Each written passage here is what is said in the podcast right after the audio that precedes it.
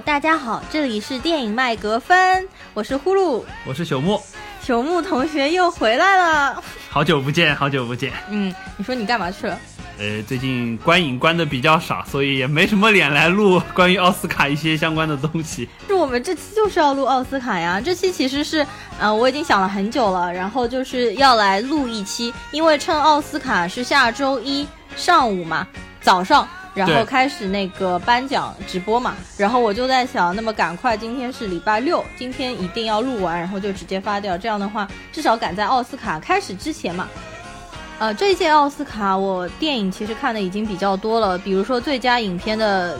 九部 Best Picture，我其实只有一部没有看了，就是《华盛顿邮报》，然后。啊，比如说电影长片，呃，不是动画长片、动画短片以及纪录片和最佳外语，我都其实有已经有涉猎了比较多了，所以说我才有底气来做这一次奥斯卡的预测。那么为什么一直到今天才来做呢？是因为我们两个其实刚刚才去电影院看完。呃，对，我们刚刚才看完三块广告牌。嗯，因为呃，其实我前面几期节目也说了，就是 Three Billboards 网上的资源也其实已经被封掉了嘛，因为版权的问题啊，什么乱七八糟。所以呢，我们其实一直等到今天是去电影院看完了公映之后，才可以比较公正的来做这个奥斯卡的预测。接下来呢，我们先从动画片开始吧。嗯，呃，分别从最佳的动画短片、长片，然后是表演类的，呃，最佳的女配、男配、女主、男主，然后再到最佳导演和最佳影片，我们分别来做一下预测。呃，至于就是说那些技术类的奖项的话，可能我们因为也不是非常专业的人士，呃，我们这边可能也就稍微提一下。当然，这边推荐大家去看一下，因为今年实际上关于就是说这一类的奖项，呃，具体是什么内容，它表。表现了电影的哪一个方面？实际上有一个非常短的一个介绍片，大概一分多钟。嗯，里面包括像盖尔加朵啊，包括像杨紫琼啊，大家比较熟悉的演员，都非常好的诠释了这一类型的技术奖，实际上是颁给了对于电影的哪方面的贡献？我觉得大家有兴趣可以去看一下。其实那个短片就是在奥斯卡提名的那个颁奖晚会上面，每一个。提名候选名单出现之前的那个短片，只是帮他全部剪在一起。哎，豆瓣上面就有的那个短片，其实很好的给你诠释了，比如说到底是什么是剪辑，什么是音效，什么是叫做呃视觉特效。比如说杨紫琼那一段，对，超级棒的。杨紫琼那一段，其实她就是坐在椅子上面，但是呢，就通过比如说风扇啊和灯光效果，让人感觉好像是她在水里面飘。另外还有就是令人比较印象深刻，就是盖尔加朵那一段是叫做 production design，这边我们中文翻译过来应该是最佳艺术指导。就是你还记得那个片段吗？就是说，呃，盖尔加朵本来是坐在一个房子里面，然后把所有的房子全部都拿开，然后把他的椅子啊、沙发全部都搬走。艺术意思其实应该就是说，即使你是美女，你没有我们的这个 product design 来帮助你，你也没有办法演戏。对，所以实际上在国外的话，这个最佳艺术指导实际上是可能是仅次于导演非常重量的一个奖项，嗯，因为它对于就整个片子的画面呈现以及就是说想要表达的这些意思，起起到了很大的一个帮助的作用。嗯嗯。当然，在我们国内的话，可能呃摄影可能会排在导演对，可能会排在导演之下，可能也有不同的方式了。呃，但是我觉得这边好像感觉 cinematography 也是好像。最重要，不过那个短片里面，它应该第一排的就是 production design，第二排的才是 cinematography，好像是这样子的。好，那么我们言归正传啊，我们就按照刚刚朽木说的这个顺序呢，一点一点就是往前，我从后往前讲，就先从小讲开始说起。那么我们先来说一下是，呃，最佳动画短片。因为动画短片对吧，每一个其实都很短，所以花不了多长时间就全部都可以看完的。一共是五个啊，有入围对吧？然后没想到啊，其中有一个动画短片有一个多小时啊，对，那部超级长，一部 对的，可能算是就是说童话大杂烩的一部片子。对对对，那部电影呢叫做《Revolting Rhymes》，翻译过来的名字呢叫《反叛的童谣》或者叫《反叛的童话》。其实大家都可以在 B 站上面直接搜到它的资源，已经就很多，直接可以在 B 站上面看。它大概是一个小时左右。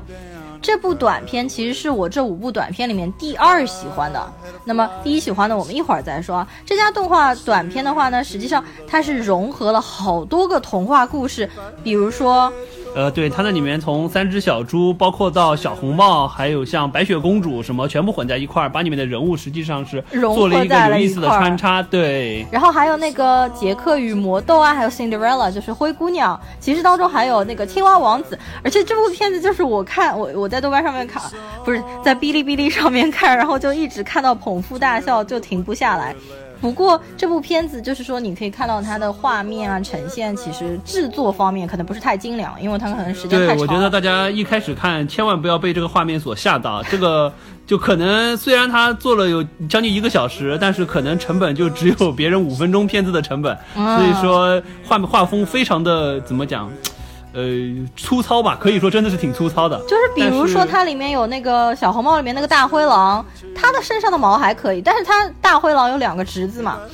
一个比较圆胖的狼和一个比较瘦的狼，它的那两侄子在他的回忆当中出现的时候，身上是一根毛都没有，就光溜溜的。我第一眼看到，感觉以为是我们国内什么那种五毛特效做的那种狼呃熊来了，有一种感觉呃熊来了，就是熊大熊二那个对吧？啊，那个叫什么动画？呃，好像就叫熊来了吧？啊，熊出没，熊出没，出没。对，有一种感觉就是好像次要角色好像经费不足，就服装就很简陋，做的效果就很差的那种样子。但是这个故事其实真的从头到尾我。都很喜欢，所以我还挺推荐大家直接去 B 站上面看一下，有一个小时的时间。好，那么第二个动画短片叫做《失物招领》，叫做其实它的英文名字叫 L O U Low，其实 Low 代表的是 Lost and Found，对，它是 Lost and Found 里面的几个字母。对，这个短片是皮克斯做的。对，这个短片实际上，呃，反正。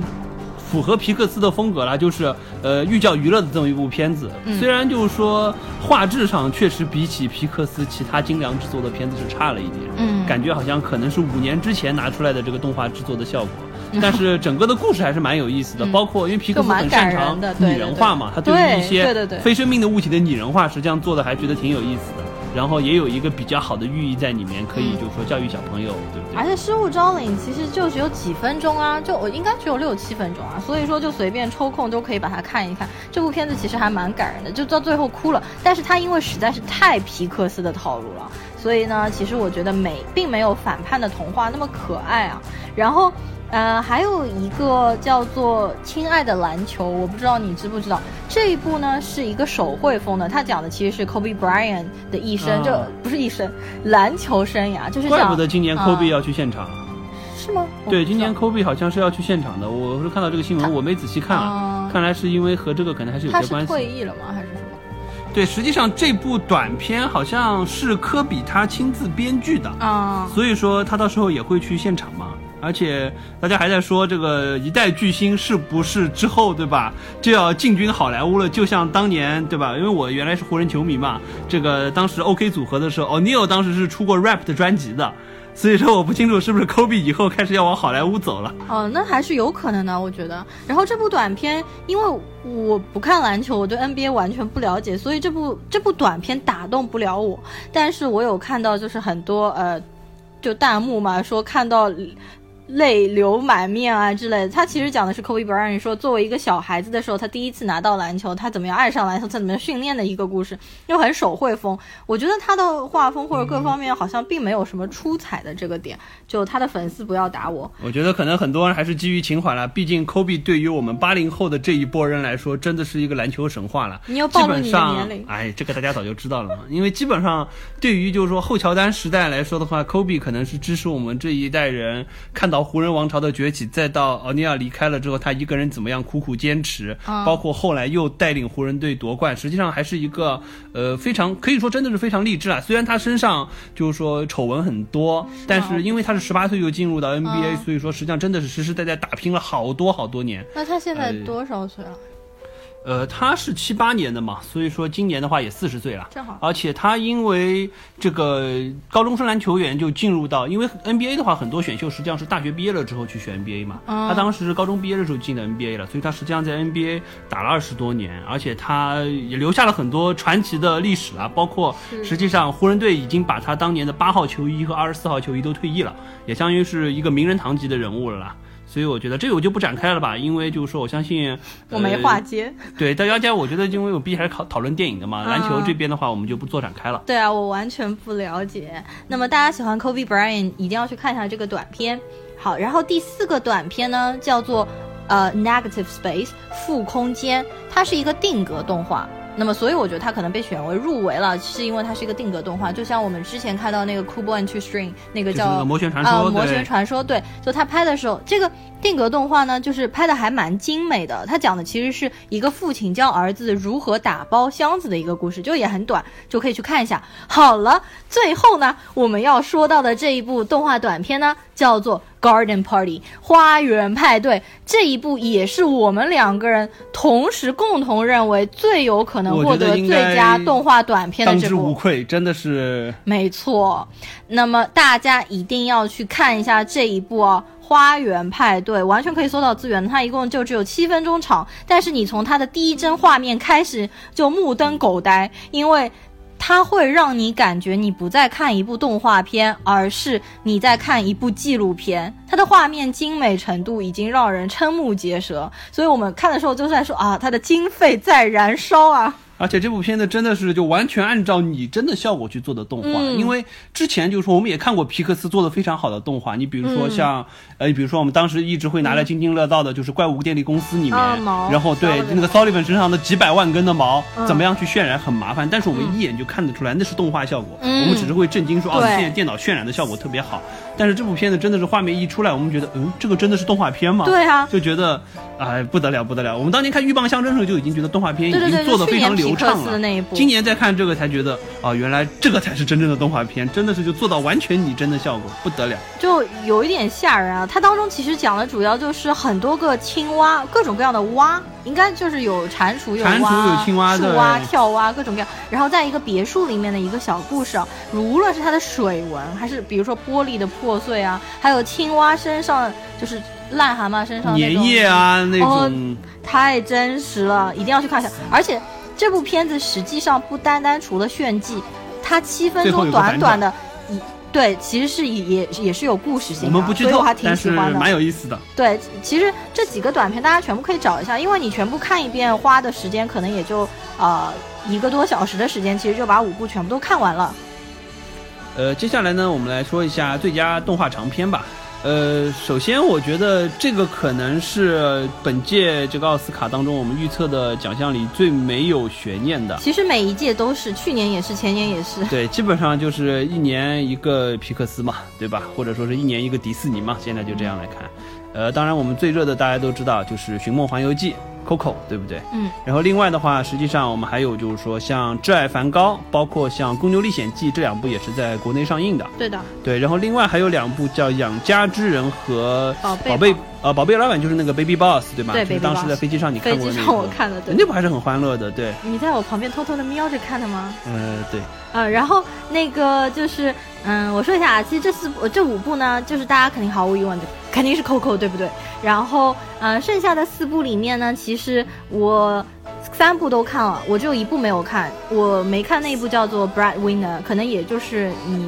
不太听过名字，对吧？那一部。然后，《Brad Winner》呢，实际上我还没有看，但是我会去看的。为什么呢？因为它其实就是和去年就前两年有两部电影。动画电影我蛮喜欢的，一部叫做《卡尔金的秘密》，还有一部叫《海洋之歌》，是同一个就是公司来制作的，而且他们画风也非常像，就是小清新的那种画风，嗯而且当中的配乐都非常非常的好听。呃，这部片子《Brad Winner》我会之后再看的。然后《Baby Boss》就是上次我上一期节目其实有讲过啊，讲各种各样肤色的那个 baby 在一起的一个游戏。《公牛历险记》的话，国内公映的时候，我赶在它下映之前，我去电影院看了。其实看的当过程其实还是非常欢乐的，就是但是它有一些故事有一点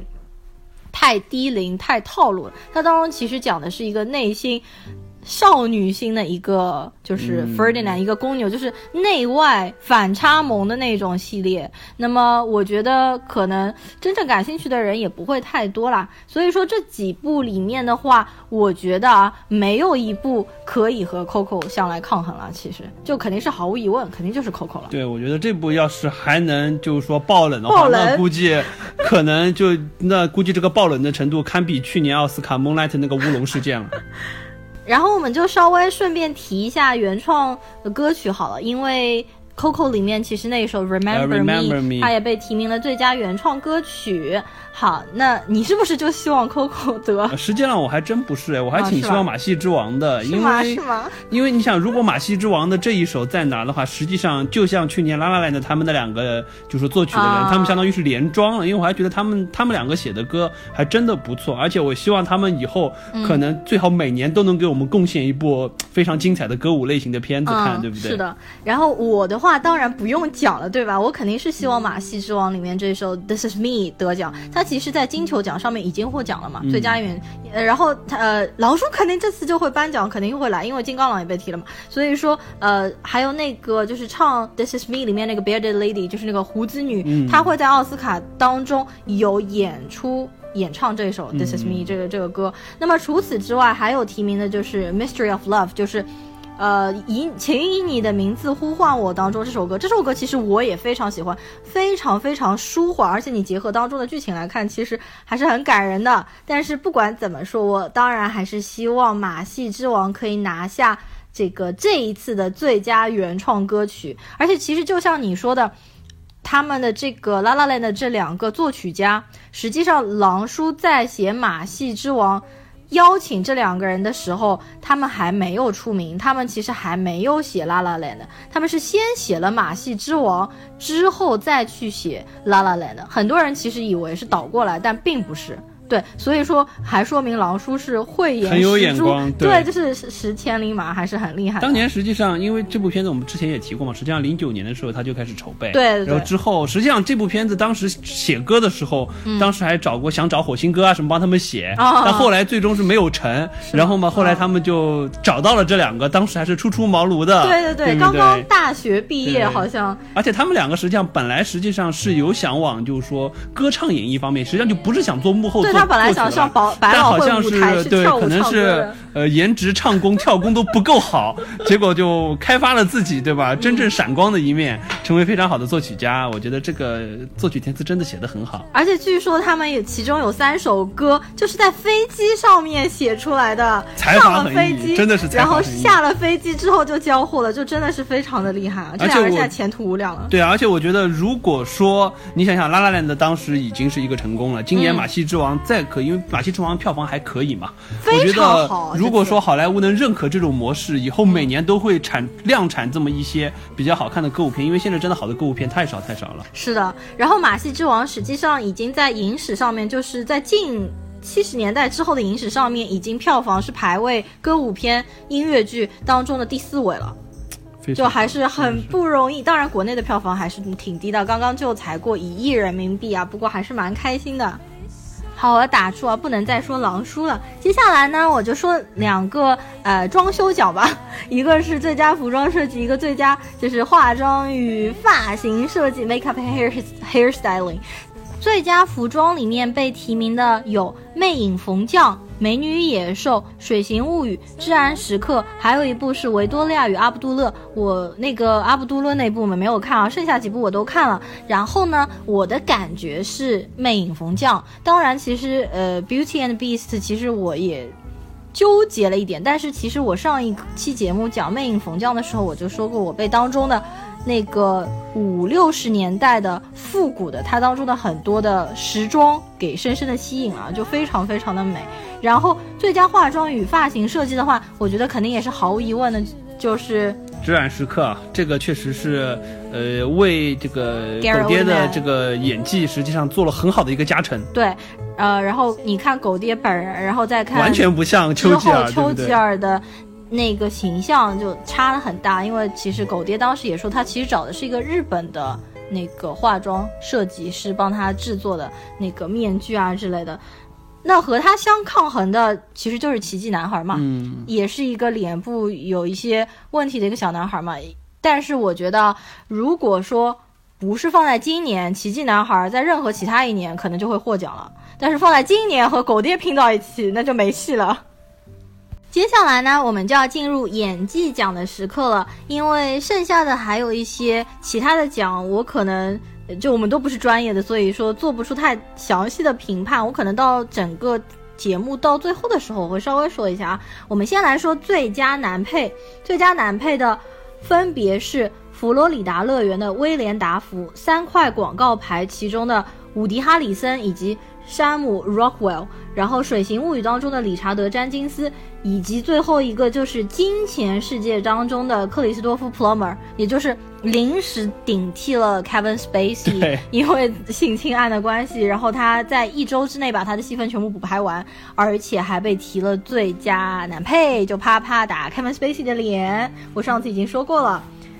那么我们因为刚刚就几个小时之前刚刚看完三块广告牌嘛，就其实感觉三块广告牌它并没有男主，它对其中都是提的是男配的角色。对，实际上这部片子里的男性角色，也就是伍迪·哈里森演的这个 Chief，还有他手下的这个 Officer Sam Lockwell 演的这个角色，还有他儿子，呃，那个他儿子我觉得都不能算了，我。觉得对，所以说实际上可能这部片子为什么他们俩提的都是男配，相当于是他俩一个是在片子的前半段，嗯一个是在片子的后半段承担了这个男性的主要角色的嗯这么一个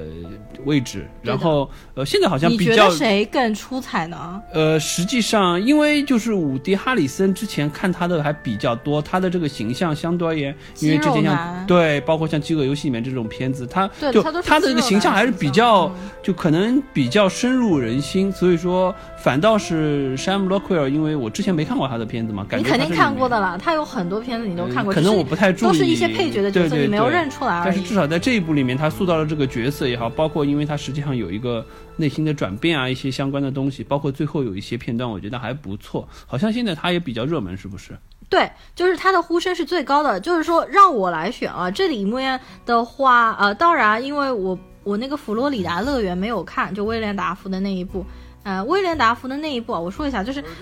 佛罗里达乐园这个导演他蛮厉害，是在于他之前的一部电影叫《橘色》，完全是用 iPhone 手机五拍的，成本大概只有十万美金，就特别厉害。所以这个导演就很擅长用非常低成本、用比较 烂的设备，但是拍出很不错的电影。这部电影我会去补，因为它的口碑特别好嘛。然后三块广告牌里面的话呢，让我来选，我觉得就是 Sam Rockwell 出彩太多。他在这部片子里面，我其实感觉他的戏份足到让他已经可以成为最佳男主角的感觉，那，就是男主角，而不像是一个男配角的感觉。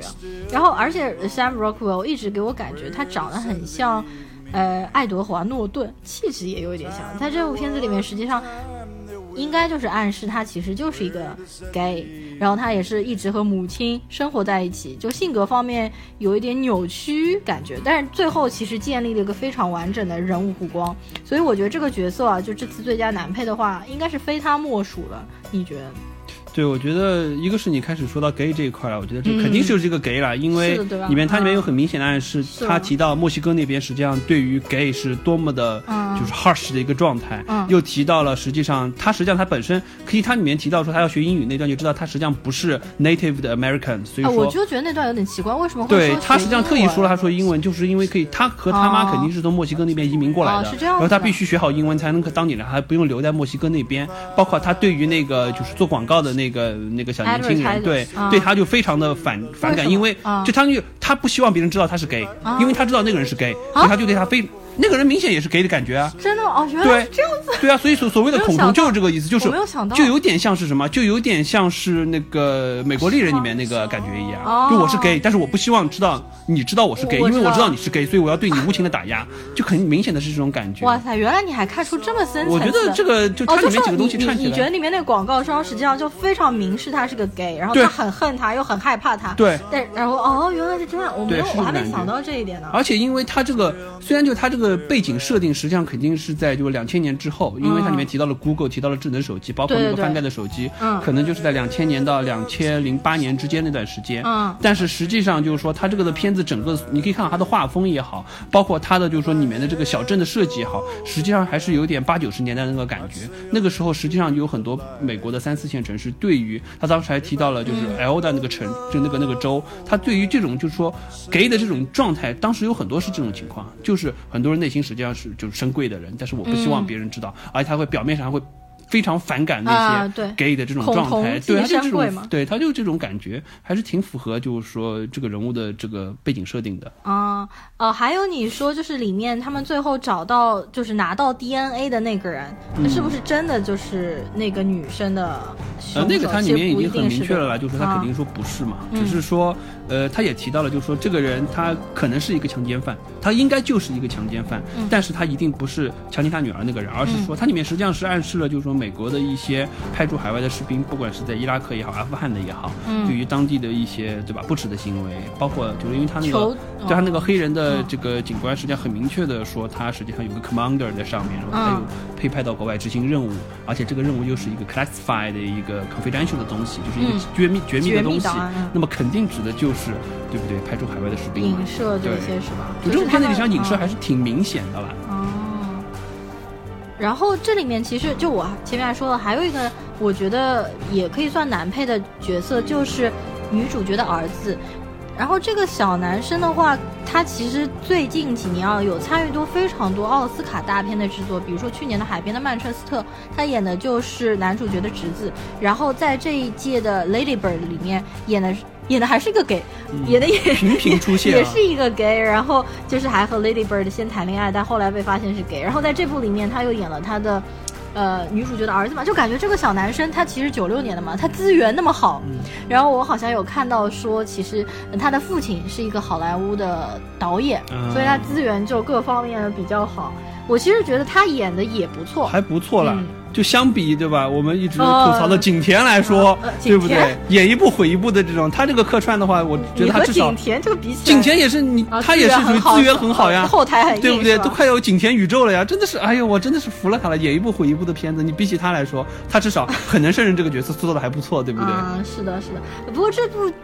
剧里面就是有几个角色让我很出戏啊，一个就是女主角的前夫演的很差，我觉得，然后还有女主角前夫的现任十九岁的那个 zoo girlfriend。我靠！我觉得不知道为什么演技这么差，而且就不知道是不是故意让他演的像白痴一样的哦。还有这部剧里面还有那个 Peter Dinklage，嗯，Game of Thrones》里面的那个小恶魔，小恶魔，小恶魔。哦，对，我再额外说一下，其实我觉得三块广告牌看完了之后，令我蛮出乎意料的，和我看之前想象中的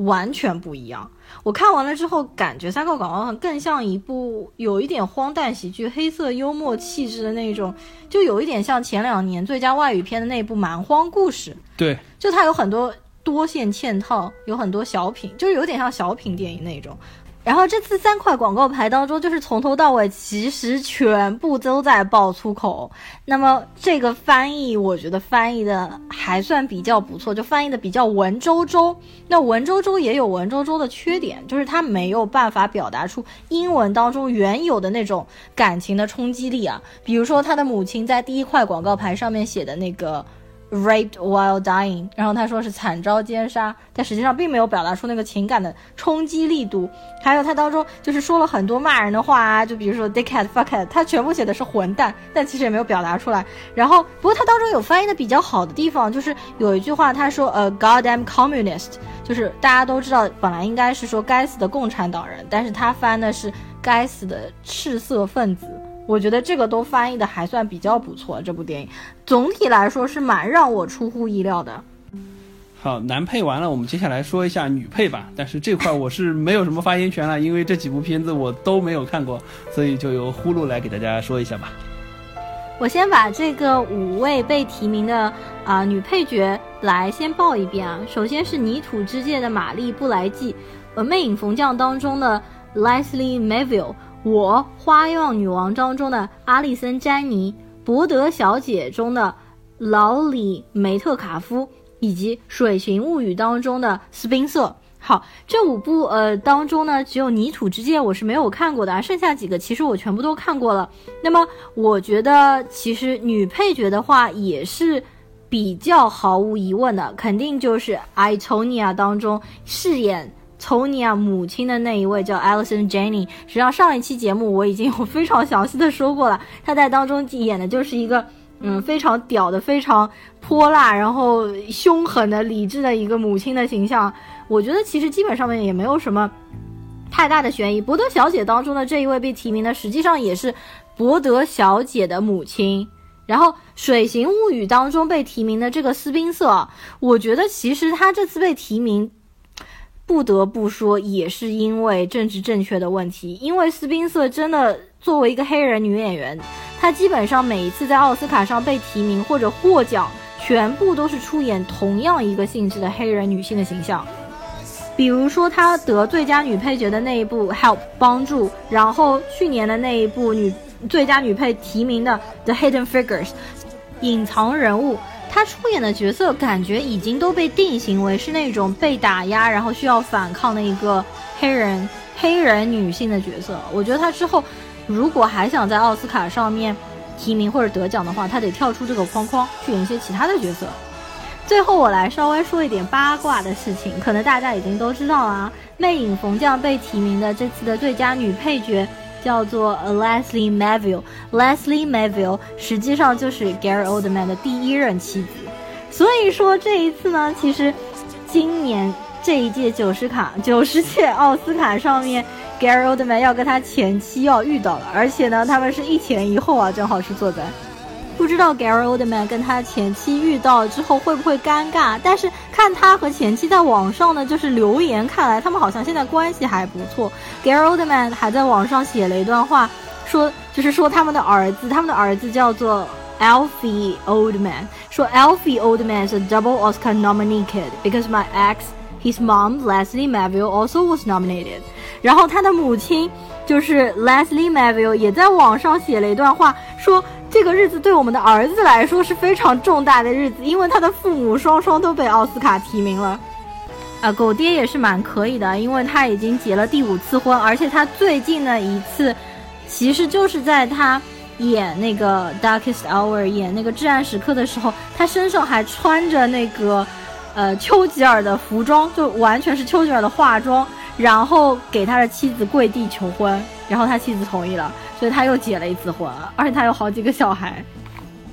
接下来我们将进入重头环节，也就是最佳男主角。呃，呼噜要不先把提名的名单念一下吧。嗯，五个最佳男主角分别是《请以你的名字呼唤我》的 Timothy Chalamet，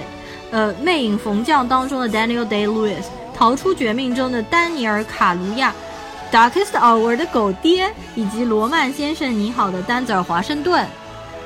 如果让我来选的话，其实基本上也是毫无疑问的啊，就是我觉得这一次应该是狗爹没有跑了。狗爹的话，他的演技非常好。哎，其实我在前两期节目里都说过，他很多之前什么和 Tim Ross 小时候演那个 Skinhead 啊之类的，对，就是，嗯，他其实之前演的角色都是小痞子、流氓混混啊之类的。那么进入好莱坞了之后，就开始走上正道，巴拉巴拉巴拉。那么他其实之前唯一一次被提过奥斯卡，就是因为那个 Tinker Tailor Soldier Spy，就是。郭将裁缝那部电影，然后被提了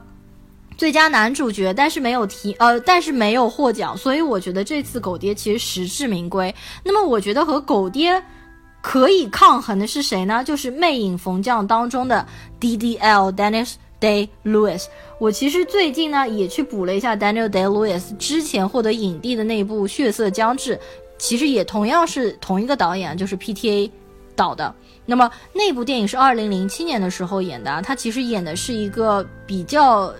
奸商的一个啊石油商人，和这一部当中的这个英国裁缝的形象是完全大相径庭的，而且他在那部当中是一口南方那种美国南方那种乡下口音，以及他在这部里面呢是一个完全。标准的英式口音，但他本来就是英国人嘛，你真的会发现他的演技非常好。但是我觉得 Daniel Day Lewis，因为他已经拿过三次奥斯卡的最佳，就是男主角，拿过三次了，拿过三次了，所以说我觉得他这一次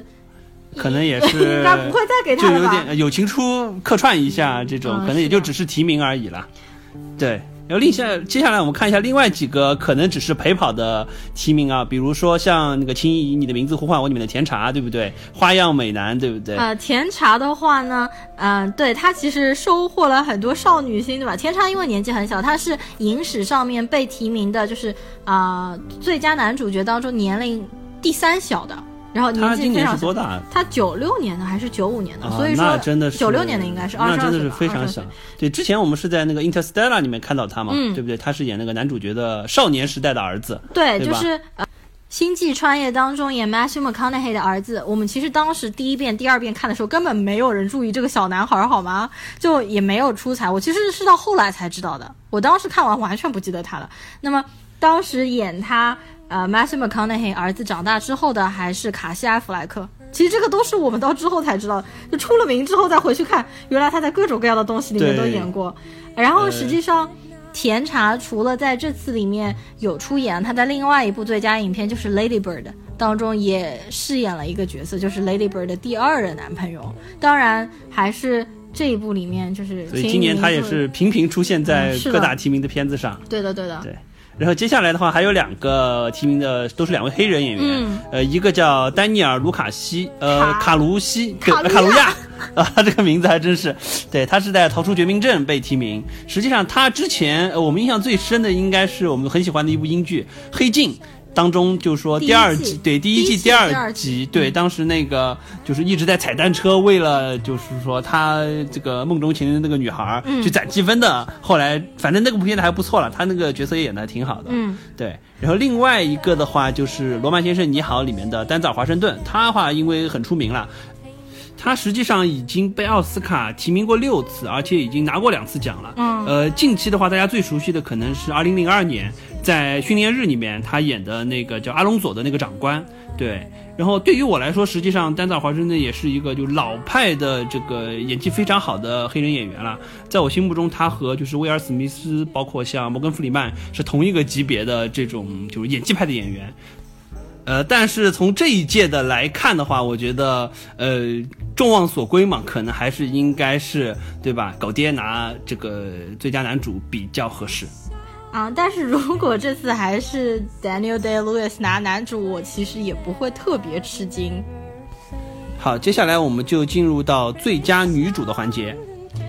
五位分别是《水形物语》当中的 Sally Hawkins，三块广告牌当中的。弗兰西斯·麦克多蒙德，《我花样女王》当中的玛格特·罗比，《博德小姐》的希尔莎·罗南，以及《华盛顿邮报》当中的梅丽尔·斯特里普。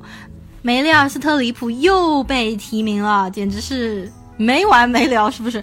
他这次应该是已经被第二十一次提名了，就每年必有他，对吧？对对对对。其实《华盛顿邮报》也有可能是因为这个关系啊，有点嫌烦，所以我没有看《华盛顿邮报》，我。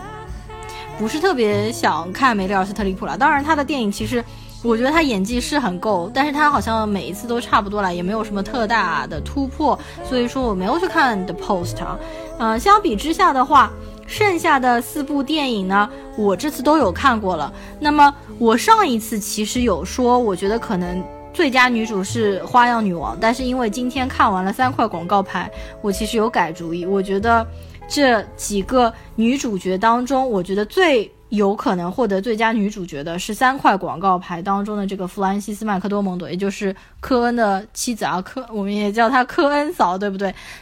对，的确，这一部坤嫂她演的确实是因为这个角色，实际上，呃，前后的心理变化也好，包括在就是说背景设定当中内心的挣扎也好，实际上挺难塑造的。她很多细节的方面，我觉得，因为其他几部片子可能我没有太多的发言权，但这部至少我们刚刚看完，确实感觉演技真的非常非常的棒。我其实他有演几个地方有触动到我，就虽然你看他的表情好像从头到尾一直都是一块木头一样的很木然的表，但他几次动真感情，比如说笑了一笑，或者是有一个地方其实让我一下子哭出来，就他其实在表演的时候有好几次我都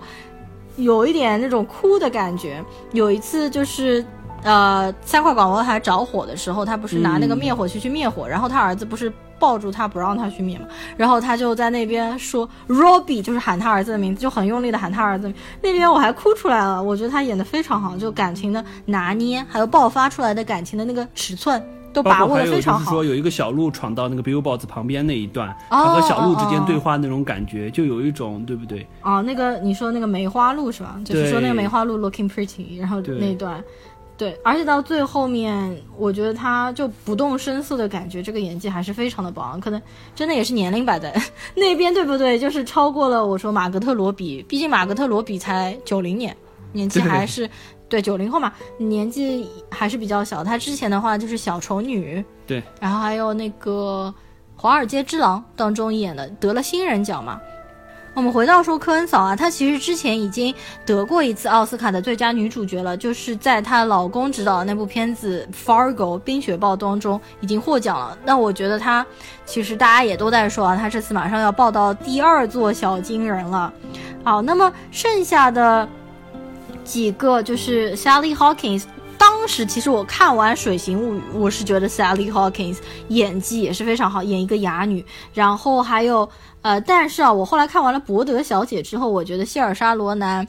嗯，演的就好像比起其他几位来说要逊色一点啊。而且希尔莎罗南实际上已经二十二岁了，他怎么感觉这么多年又回去又去演一个那种高中生，就感觉他的形象没有突破。所以这次我比较喜欢的。就是是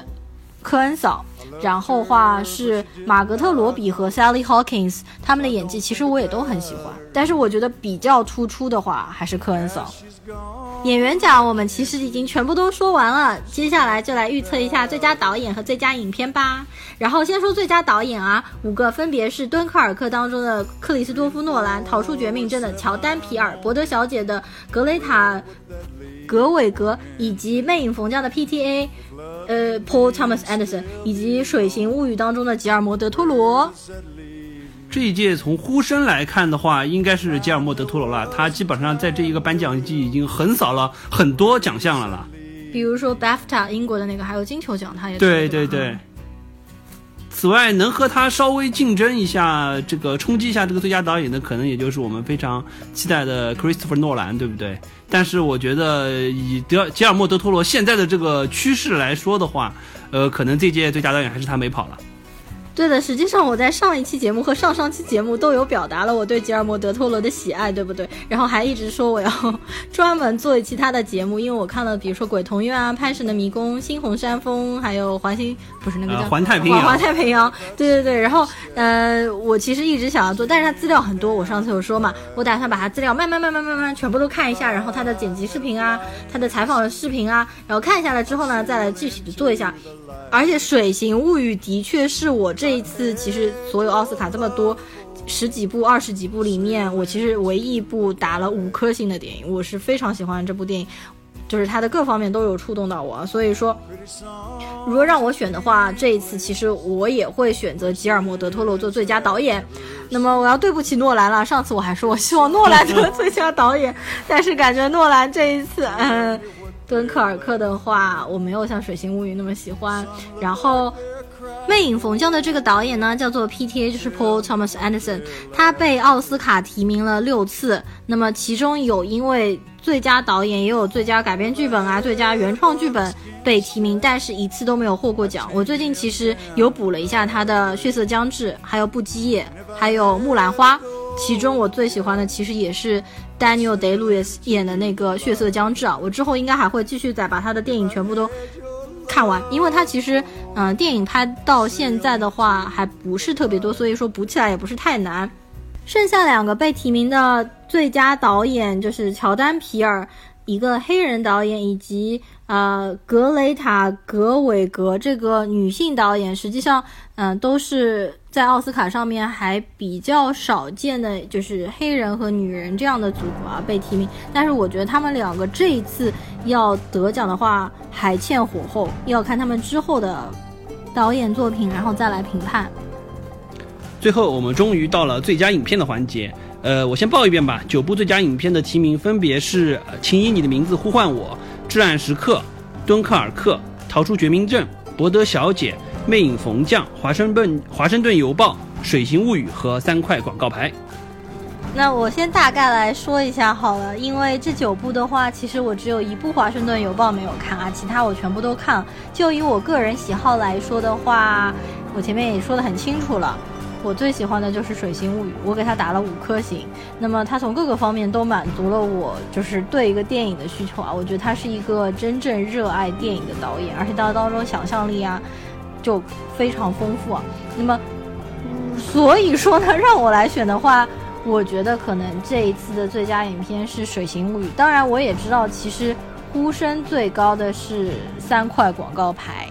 对，从我个人来说的话，实际上我觉得《水形物语》呃好看，然后导演也确实非常棒，所以我觉得呃吉尔莫德托罗拿最佳导演是很有可能的。呃，但是我觉得从最佳影片的角度来说，可能三块广告牌会更符合现在就是你看奥奥斯卡现在对现在的这个政治正确的这个调性，再加上前几部拿奖的片子，对不对？你就会觉得三块广告牌可能更应和他们本身对于最佳影片的这个筛选的标准以及最终评奖的这个打分来看，我觉得可能三块广告牌的呃呼声会更高一点，拿奖的可能性更大。好像除了这两部之外，其他。都没有什么呼声啊，就是对我个人而而言的话，我这九部里面其实的确也是最喜欢，就是啊《水形物语》，接着的话是三块广告牌，然后剩下来的话这几部里面哦，挑挑拣拣的话是那个《魅影逢将》，我喜欢的。其实还有一部没有入围 Best Picture，就是《我花样女王》Itonia，我也是很喜欢的。这几部我都打都有打了四颗星啊。呃，请以你的名字呼唤我，至暗时刻。的话，我觉得可能要算到第二梯队里面吧。逃出绝命镇和博德小姐的话，就要算到第三梯队里面了。我们这期的节目呢，又差不多到尾声了。我们主要的几个奖项其实都有做了预测，我一会儿的话也会把它列在我们的节目的下面。嗯，希望大家也可以列一下你们心目当中，比如说对这次节目的一个预测啊。反正周一早上的话，我会看直播，然后我正好也有空，然后就可以看直播啊。我其实最近几年的奥斯卡我都是看直播的，啊，然后到最后的话，其实说几个。嗯，就是小奖吧，就比如说最佳改编剧本的话，我非常非常非常希望《金刚狼三》可以得，但是我觉得可能有点有点有点困难，你觉得呢？但是我觉得，反正至少他现在能进排名的话，已经对漫改电影是一个认可了，我觉得。在节目的尾声呢，就说一个比较有意思的事情啊。大家知道这次最佳纪录长片，其中有一部呼声最高的叫做《脸庞村庄》，然后这部纪录片我也有看，实际上讲的就是一个，呃，三十三岁的一个 JR 的那个，有点像摄影师和行为艺术家，就是他到处在全世界各地旅游，然后给大家拍黑白照片，然后把大家的脸贴到墙壁上面，非常大的那种，像海报一样。对对对。我们实际上当时对的，有一年我们在完全不知道这个事情的时候，当时二零一四年，就我们路过新天地的时候，对，看到那边实际上就有这个活动，就我们当时很惊奇，说就在新天地北里那边，然后很多印了黑白的照片，那边当场拍，当场可以印拿出来，然后贴墙壁上。我们当时还非常一内心冷漠的就走了过去，因为当时其实有一辆小车，然后路人的话是免费可以在那边排队拍照。就有一排人排在那边，其实也不是太多。然后我们只是好奇过去看了一眼，然后就走开了，你知道吗？也许我们当时多排那么半个小时，也许就为对吧奥斯卡贡献一份力量，可能就会有我们的脸庞。啊，但是在奥斯卡里，当然这部纪录片也没有拍到中国了，它其实讲的全部是在法国的乡村嘛。但是好像感觉参与进去，如果我们也去拍照的话，那感觉是我们离奥斯卡最近的一次了。好，然后脸庞村庄，我非常非常非常推荐大家去看。实际上，所有奥斯卡这么几十几、二十几部电影看下来，《水形物语》我是打了五颗星的。还有一部就是《脸庞村庄》，我也是打了五颗星的。它当中其实黑疙瘩儿黑的还是蛮有意思的，而且从头到尾虽然是一个纪录片，但是它的趣味性是非常强的。哎呀，非常推荐大家去看。好，那么我们这期节目的话呢，也到了尾声，然后我们匆匆忙忙录了这一期啊，就是拼命想赶在奥斯卡这个直播之前赶快先放出来，所以说呢，这期节目就打算一刀不剪了，直接就这样放上来了。那么谢谢大家的收听，呃，如果你们也有预测的话，也可以就欢迎发留言，然后留在我们的这期节目的下面。好，那么我们下期节目再见，大家拜拜，拜拜。